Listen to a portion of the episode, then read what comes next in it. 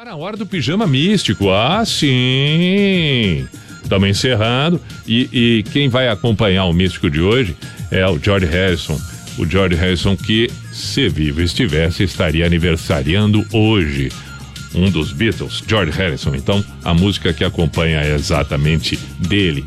Se der tempo, vamos com duas. Se não, uma tá ótimo, né? Então, tá na hora do Pijama Místico, a sociedade dos poetas de pijama quando estamos encerrando um dia, que é o 25 de fevereiro, e já nos preparando para a chegada do 26, sexta-feira, que você tenha uma bela sequência de noite, uma ótima manhã, um ótimo dia, despertar, que tudo se restabeleça, que você tenha uma bela jornada nas próximas 24 horas. Lembrando que nós continuamos tendo que tomar o maior cuidado com a vida, com a saúde pública, com a saúde individual, com a saúde coletiva, preservando, ponderando, mantendo os protocolos é fundamental. Isso não é não é cansativo que a gente repita porque a gente tem que ter essa consciência.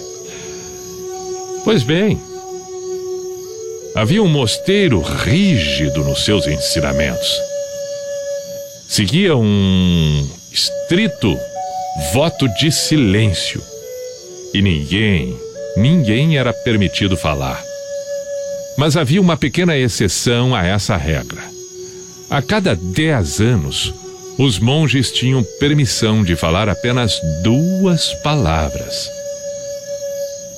Após passar seus primeiros dez anos no monastério, um jovem monge obteve permissão, então, para falar ao superior.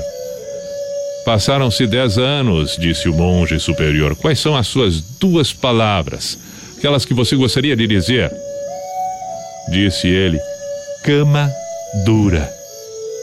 Entendo, replicou o monge. Dez anos depois, o monge retornou à sala do superior. Disse o superior: passaram-se mais dez anos. Quais são as duas palavras que você gostaria de dizer agora, depois de vinte? Disse o monge: comida ruim. Entendo, disse o superior. Mais dez anos se foram.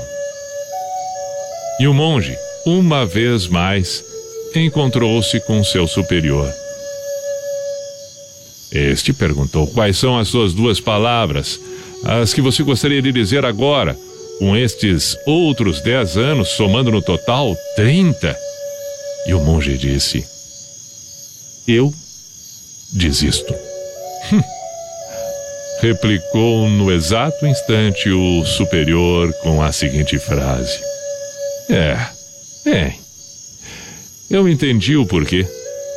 Tudo o que você sempre fez foi simplesmente reclamar.